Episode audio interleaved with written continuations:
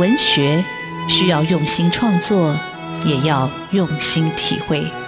主持人廖志峰与新时代作家的访谈，带您探索台湾新风景。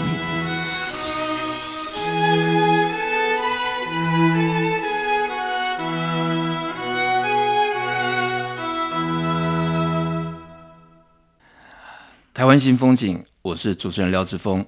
台湾新风景，台湾新风景，让我们认识台湾新时代的作家，看见台湾文学的新风貌。我们的岛故事依然继续书写。各位听众朋友，大家好，今天为各位听众朋友邀请到的作家来宾叫沈晓峰。嗯，这个名字非常的特别，应该不是本名。那到底这个笔名是？怎么来的？呃，那小峰出道很早，他其实在很年轻的时候，还在念大学的时候，他就以一篇散文《亲爱的林宥嘉》获得了第三十二届的时报文学奖散文奖的评审奖，呃，非常的厉害。呃，他的《上锁的箱子》是得到教育部的文艺创作奖。然后他的文章作品一直被选入了散文选跟年度的小说选，是一个非常被期待的跟注目的作家。那小峰很特别的是，他其实也是所谓的少女风作家的一个代表性人物啊。我这样说不晓得对不对？但就我印象所及，呃，小峰这名字给我一种很轻快的，然后就是一种呃非常清新的一个姿态跟一个步伐，就这样的踏入了。文坛啊，今天很高兴有这个机会来请这一个所谓少女风作家的代表沈晓峰来到节目，分享他的一个文学的启蒙，他的文学之路到底怎么开始的，还会谈到几篇我印象特别深刻的作品，也想请小峰来谈一谈。好，小峰好，大家好，志峰大哥好，我是沈晓峰。好，小峰，其实借着这集节目，我也想要来问你。到底为什么叫沈晓峰？我当初看到这个名字的时候，我想，哎，不晓为什么会是想到神隐少女，但是我想应该跟神隐少女是没有关系的，这名字是怎么来的？而且蛮多人问过我这个问题的，因为我想这个名字蛮特别的。那其实是因为我自己开始写小说，开始写接触文学的时候，我很喜欢日本漫画，然后那个时候也不日本漫画叫《神风怪盗贞德》。然后我就把它里面的一些词拿过来引用，当成自己的笔名。那因为一开始我在写作的时候是在网络上面写一些同人小说，然后做一些同人志，然后大家都很蛮习惯用笔名这件事情的，所以我开始现在投文学奖，然后在网上发表作品，其实也很自然的就用这个名字沿用下去，这样子。哇，所以你是很年轻，事实上你是先在网络平台发表对作品，作品，然后还开始想要参加文学奖，还开始想要认真的写作这样子。哇，我想年轻时代的作家跟五年级的我，我们这一辈真的就有很大的一个落差。不晓得为什么，我都总觉得我们那个时代的。人比较安静，会躲在自己的角落。那当然是我们没有网络这个平台啦。那每个人都抱自己的书，呃，躲在河边，躲在山上，反正就是干自己的事情，想自己的心事。然后也没有一个发表的，比较少发表的平台。所以，想网络其实也打开了一个很大的一个世界。呃，应该是说，我觉得新世代或者跟我年纪差不多的人，当然还是有躲起来欲望。可是我觉得那个躲起来欲望，好像就会躲在网络上面，就是还是会有躲起来欲望，但是也会想要交朋友或认识文友的欲望这样子。哦，我觉得我自己一开始写作的时候，其实跟志峰大哥一样，就会躲在图书馆里面啊，躲在书里面，会看各式各样的文学作品。可是当开始写的时候，好像就会很想要，一想要去发出声音来，想说，诶。有没有跟我一样、呃、关系同样的的题材，或是有没有人跟我读一样的书，会想要交一些写作朋友？我觉得好像就会通常会像这样子，在网络上面伸出触角来这样。呃，其实我觉得有写作的同行跟同伴真的是也蛮好的。我现在有时候在访问这些作家的时候，我就想说，我的年轻的时候，我到底错过了什么？就是我就喜欢躲在角落里，其实我认识的同学也很少，甚至连学校的文社跟诗社都不像想去。交往，那我自己大学的时候在书店攻读，我每天在就是工读的时候就顾着那个摊位，然后看夕阳看人，然后就看摊位上的书，我觉得这样其实也蛮好的。呃，我错过了成为一个年轻作家的机会，每次在访问作家的时候，我都有这样的一个深深的一个懊悔。呃，小峰，我听你访谈就说你你是每天回家功课就是认真悲伤跟说谎，我一直不懂这为什么是你每天的一个功课。但是现在想想好有点羞耻，那个是很年轻写的东西，就是呃，我觉得那个时候好像我一直处在呃，那个时候其实就是刚开始写作的时候，就会一直处在于一个觉得世界上大家都不了解自己，而且就是一个很中二的写作的想法，就大家很不了解自己，然后好像只有阅读跟写作可以了解我这样子，然后嗯、觉得当时在原生家庭里面发生一些不太快乐的事情，然后又常常失恋，就是好像在。现实生活中常常遇到很多挫折吧，对，就会很想要借着一些把一些悲伤的事情写下来，或者躲到小说里面这样子。呃，常常失恋是经常有遇到心仪的对象，想要蛮多是单恋的，蛮、嗯、多是单恋的哈。呃，单恋的经验其实大家都有，那有人就是比较压抑，有人就会把它，可能他需要把它抒发出来这样。所以这是。那篇《亲爱的林宥嘉》的写作的一个原始的故事吗？还是还是不同的？呃，比较像是不同的。《亲爱的林宥嘉》那个时候就是我非常喜欢这个歌手，这样子，非常喜欢这个歌手。可是我觉得在。追星这个可以把称之为追星啊，因为那个时候他听他讲讲起来是非常久以前的事情了。他上了超级星光等到第一季的选手这样子，然后那个时候我处在一个有点疯狂的追星状态。但我后来发现，就是追星这个过程，它其实是一个人对于自己的很不满足所造成的一个方式。就是你对一个东，你对一个星星，或者对一个明星，或者任何一个偶像有一个追逐，那我觉得他表示说自己有点不太满足，想要。然后去获得一个更好的东西，想要像他一样过生活，我就觉得说，哎，这个人可以给你一个力量这样子。然后我在追星的过程中，其实遇到了很多跟我一样的迷妹，这样讲好，就是迷妹或是一起追星的粉丝。然后我都会觉得跟他们在一起有一个孤独、很被满足的感觉。那个对我来说，得到的一个快乐，甚至远大于我看到林宥嘉本人。或是看到这个偶像明星本人这样子，那个好像是一个获得同伴的感觉。那我后来在这篇散文里面最后写了一个说，我觉得我们是一个最美好的形容词这样子。这个我们其实就是在所谓这个团体里面这件事情里面所感受到的一些心情吧。对。呃，我很好奇，们迷妹之间，嗯，或者迷哥迷弟之间有组成一个同盟，或者是互相联络的一个哦，这个是一定要的，哦、一定要。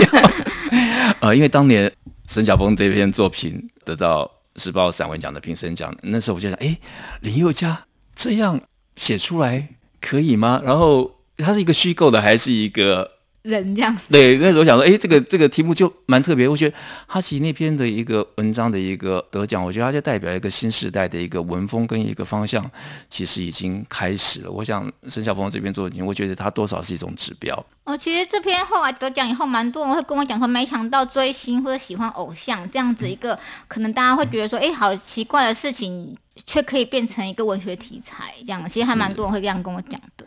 是，嗯，我觉得文学奖其实也蛮有趣的，所以后来有人以内裤得到了散文奖的首奖，那个人叫陈柏青，我知道，就是内裤旅行，是是，哎，我觉得这其实就是不同时代他关注的一个焦点。那最主要的是他把年轻那种心情，他用作品来呈现。那小峰说他其实很多时间他自己在阅读，我我很好奇他自己阅读过的作家里头，哪些对他后来的写作有过什么样的一个影响？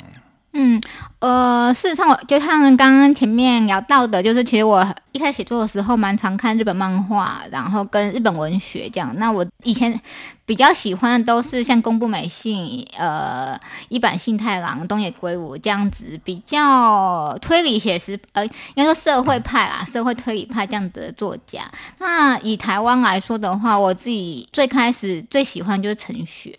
是对，那陈雪从包括从一开始恶女书，然后一直到成为拉子，然后到后面的几本书，我基本上都是完全收集齐。然后再来的话，就是呃李维京这样子。好，呃，沈晓峰在一次的访谈里头，她就是文坛最有名的美少女。那我觉得，当小峰这样步入文坛的时候，我觉得就像一种带一个少女的一个清新的气息就走进来了，但是少女的一个面貌。或者是他的文风跟我的想象有不同的一个出入。我们这里先休息一下，下个阶段再请小峰来讲他的作品。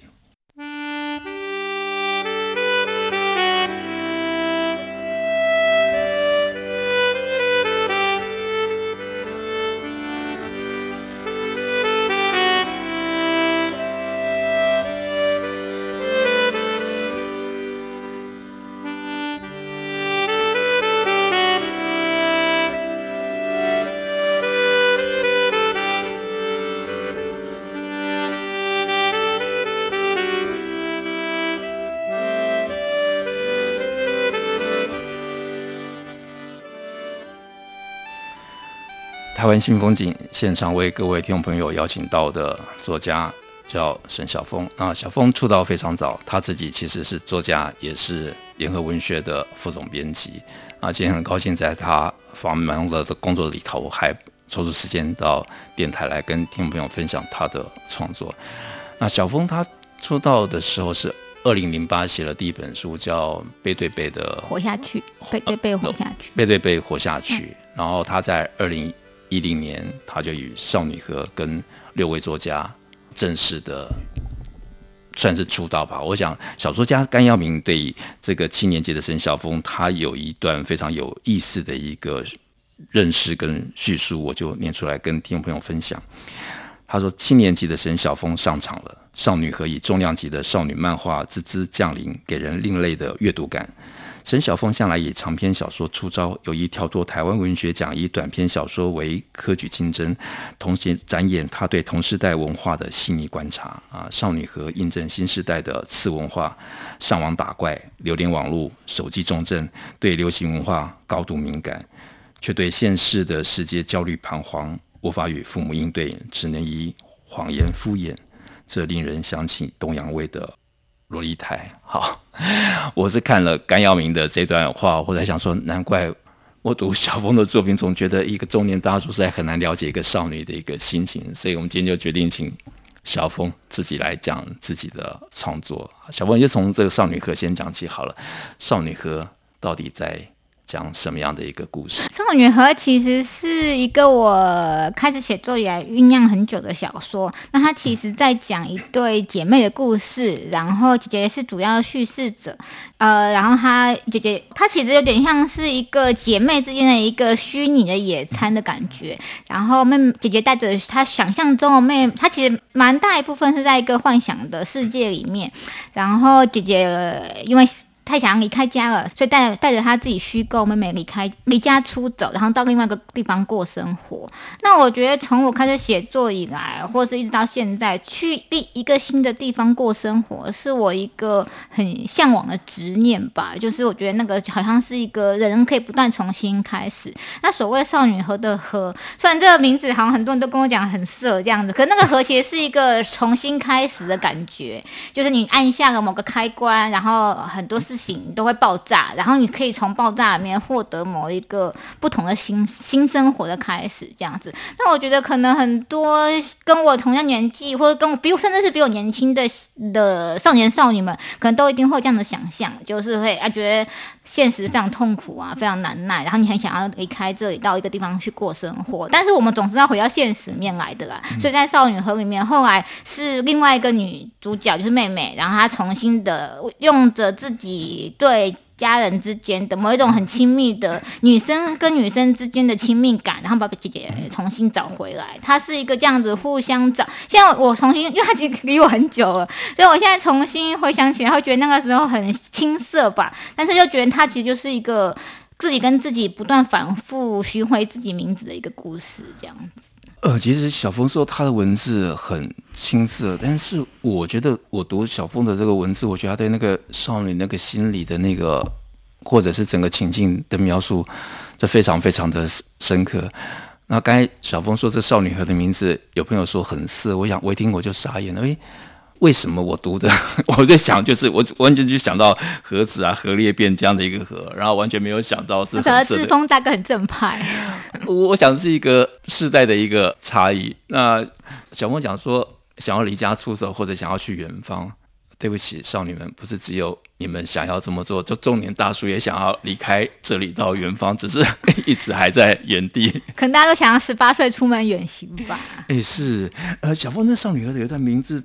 有一段文字也很美，我多么想离开自己，离开现在的自己，到很远的地方去，没有人认识自己的地方，或许是永远都天气晴朗的地方，只要想就可以随时看到海或山的地方，用劳力换取生活所需，跟很多人交换目光，而我们从来不曾认识。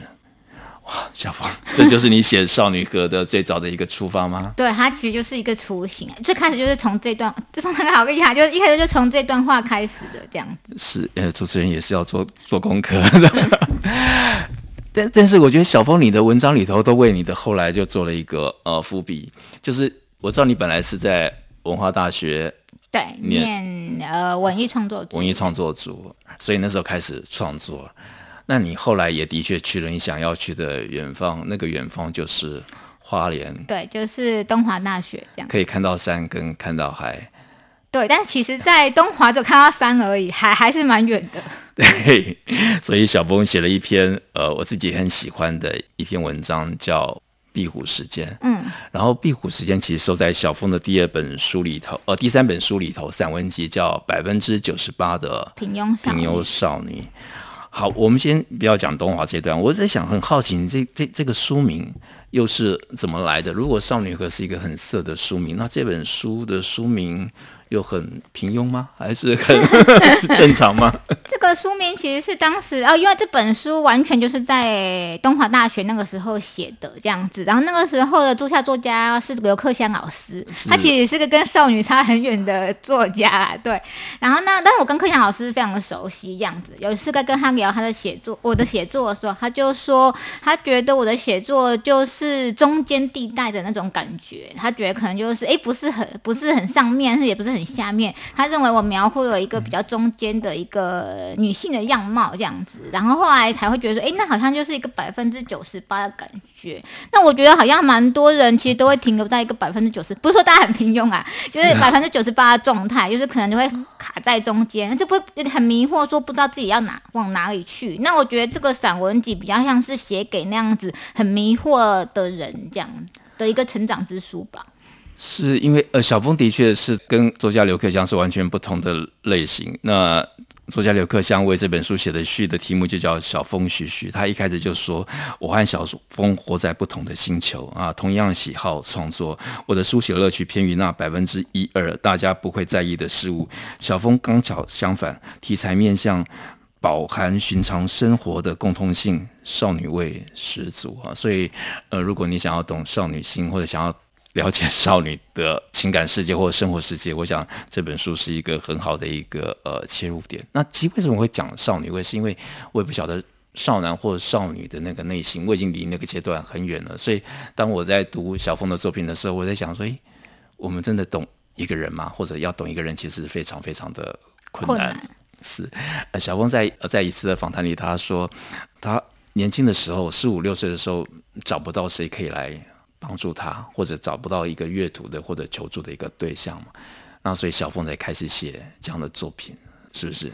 呃，对，就是应该是说，我觉得写百分之九十八平庸少女，就是写给那个时候的我自己吧。那个时候，我觉得就是在跌跌撞撞中长大的，然后还好有文学，然后也还好有写作，然后我觉得我并没有长成一个。呃，还是长成歪七扭八大人格，可是并没有真的活不下去这样子。那我觉得这个是文学给我们最重要的事情啊，就是这是艺术的某种作用这样子。所以我在写这本书的时候，其实有点像是它对我来说，它是一个女性的成长之书。那我们到底要怎么样活下去呢？或者要怎么样变成一个大人呢？那在里面有一些关于性别的或关于身体的，然后以及关于一些呃成长里面遇到的困惑，最大的是孤独跟寂寞，我都会把这些放在散文里面，然后希望如果有跟我当时一样困惑的少年少女有读到的话，我觉得那就都是最好的事情了。啊，谢谢小峰，因为我觉得的确小峰的文字里头，他其实是很清楚的、很清晰的把这种挣扎跟彷徨。写出来，那的确他也会给读者带来某种安慰。这种安慰可能就是说，原来大家都经历过这样的事，那只是可以往哪边去呢？我们先休息一下，待会再请小峰来讲他的故事。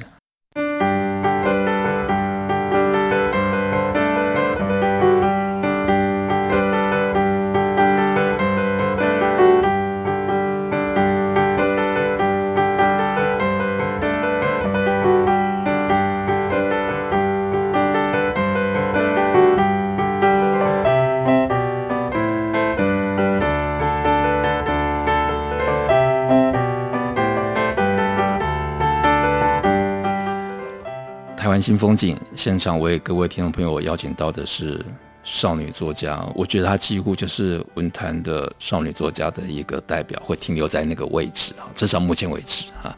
那她写的小说或者是写的散文，她说写给年轻的自己，因为她在年轻的时候没有找到可以帮助她的人或者是书，可以来疏解这种寂寞、彷徨或者是孤单。呃，那我很好奇，小峰的书写出来。有没有安慰到跟他同样的少女，或者有没有什么样一个读者的一个回馈？呃，我想请小峰也来讲一下。好，呃，其实出了这本书，应该是说我从开始得奖以后，后来要出了这本书，其实会收到两种回馈。一个回馈其实是参加文学奖比赛的人，他们可能会写信给我，或者跟我聊的时候会说啊，他们也想要写类似这种比较次文化，或是哎，好像比较没有那么主流，比较偏门。的一些很特别的题材，然后去参加比赛，然后另外一个其实就是，呃，我碰到。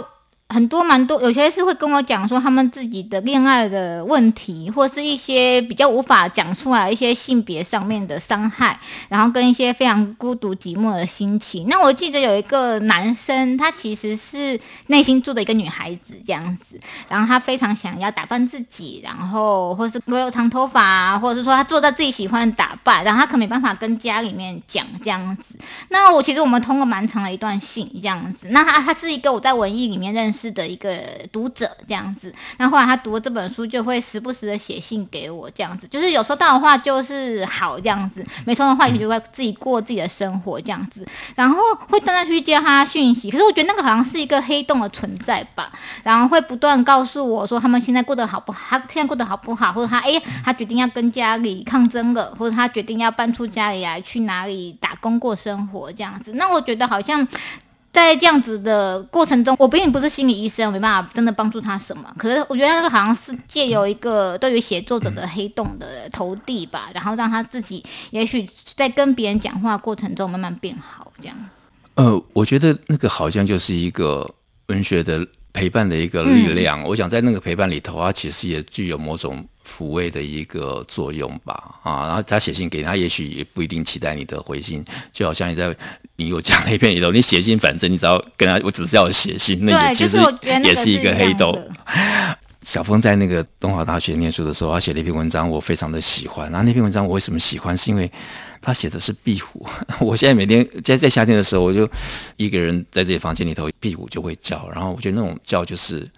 陪伴，然后他叫好像提醒他的存在，然后出来看看你，然后又躲进去，呃，在书的某个角落里头啊。那小凤这篇作品叫《壁虎时间》，写的其实是他东华的生活。请小凤台下这篇，我觉得这篇非常的好看。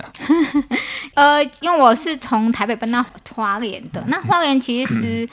它是一个东方的小城，这样子，尤其是在那边念书，然后其实大家都会把自己的一些心事或者心情放得很大。但是在花莲壁虎，大家都说在花莲壁虎是会叫的这样子，然后所以在晚上时候，在床上就会听到那个壁虎很大声那个声音，然后你就会觉得说，天哪，我好像真的是到了一个蛮异质的地方里面去的。然后那壁虎的尾巴会。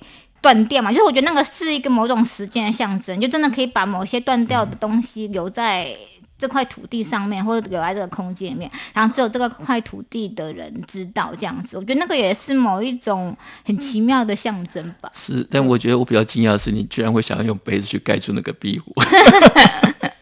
就是觉得蛮，就是我觉得蛮像一个定故时间的感觉吧，蛮有趣的这样。是，然后你你这篇文章其实写的是一个生活，但是你的壁虎是一开始出现，又最后再出现再出现了，然后其实你自己就是那个。壁虎就是一个时间，对，壁虎其实也在象征你自己，有种被困住的一种感觉。对，就是就是一个很徒劳的感觉。然后你这篇文章里头，我觉得你很惊讶，我很惊讶的就是你把这个同才的同学的那种对生活、对情感的那种追逐也好，那种追寻也好，你写的非常清楚。那我读到一句，我非常的惊讶，是说。你写到这些文艺青年们在谈恋爱的时候，在做爱的时候，他幻想的、呼喊的可能会是罗志成啊，或金向海这些名字。我想，哎，为什么是这些名字呢？就是为什么不会是呃杨牧呢，或者是郑愁予，或者是洛夫？我觉得可能就表示我们那个时候读的是这些作品吧，这样子。是。那东华对你来说的意义是什么？他终于到了你少女时想到提到的要去一个远方，所以东华对你来说，对你后来的人生。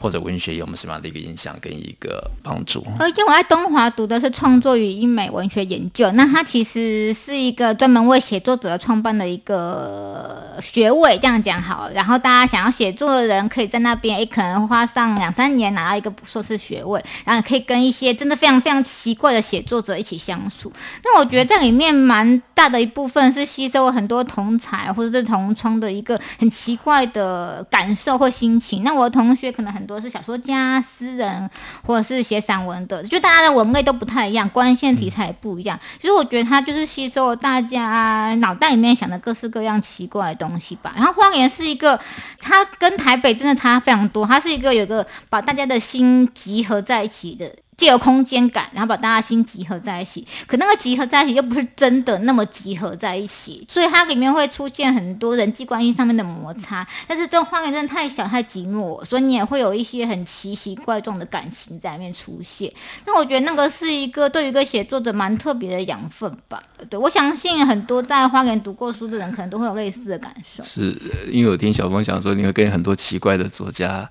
在一起，但你自己觉得自己是奇怪的，还是属于？我本来觉得，哦，我觉得这个也是有趣。就我本来觉得自己很奇怪，结果发现大家更奇怪，就大家都是怪人这样。所以你也被疗愈了，对？就觉得说，哎、欸，我也没那么奇怪这样。写作者可能都会觉得自己特，希望自己是特别的吧？对，所以在那个地方就觉得，哎、欸，好像大家的就会有不同的意志感这样子。